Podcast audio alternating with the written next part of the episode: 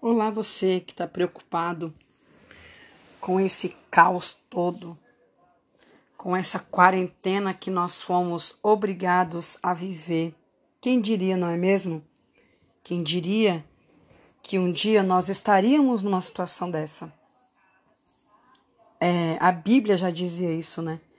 A Bíblia já diz que haveria de vir sobre a terra terremoto, maremoto, pestes, epidemias.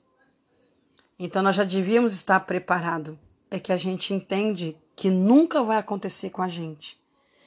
A gente talvez estávamos acostumados a assistir em filmes, em ver em outros países, mas nunca imaginaríamos que chegaria até nós.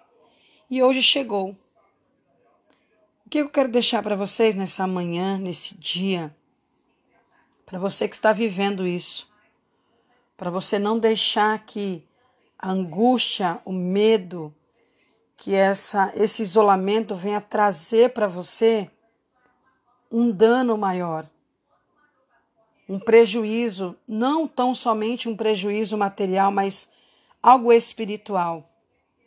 Tenha isso como uma experiência como algo que você lá na frente você vai lembrar do que aconteceu. Você vai lembrar dos dias que você teve que ficar confinado, dos dias que você não teve a liberdade de sair, de ir e vir.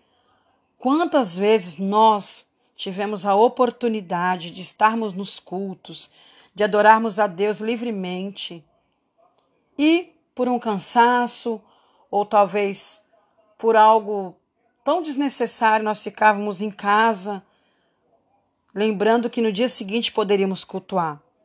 Hoje nós não temos essa liberdade, pelo menos por enquanto. Hoje nós temos que ficar em casa. Então, tudo isso a gente está aprendendo. Quanto tempo talvez eu, você não olhava na cara da sua esposa, na, no rosto do seu filho? Quem sabe eu há muito tempo não parava para conversar com meu esposo. Quem sabe? Eu não sei do lar de cada um, sei do meu. Mas isso trouxe essa oportunidade para nós de reconhecermos que o ser humano ele precisa do outro, ele tem que conversar, ele tem que compartilhar e não estávamos mais fazendo isso. Então foi necessário que isso acontecesse. Mas eu não quero deixar somente as minhas palavras porque em Salmo 24 diz assim: Do Senhor é a terra e sua plenitude, o mundo e aqueles que nele habitam. Ou seja, a terra é do Senhor. E toda a extensão da terra é do Senhor. E todo mundo que nele habita, ou seja, eu e você, os animais, os pássaros, nós somos do Senhor. Independente se somos brancos, negros, pobre, ricos, não importa, não importa. Todos nós pertencemos ao mesmo Deus.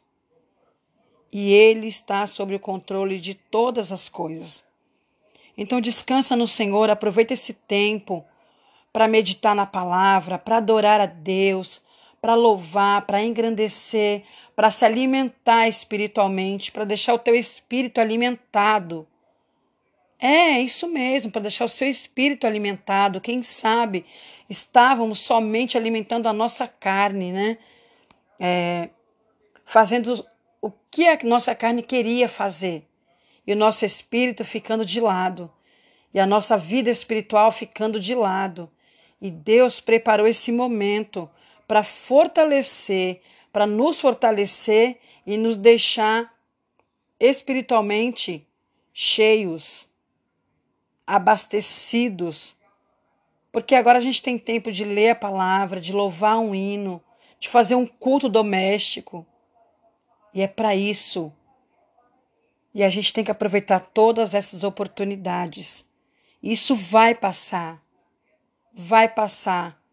Vamos tão somente fazer a nossa parte e tudo isso vai passar.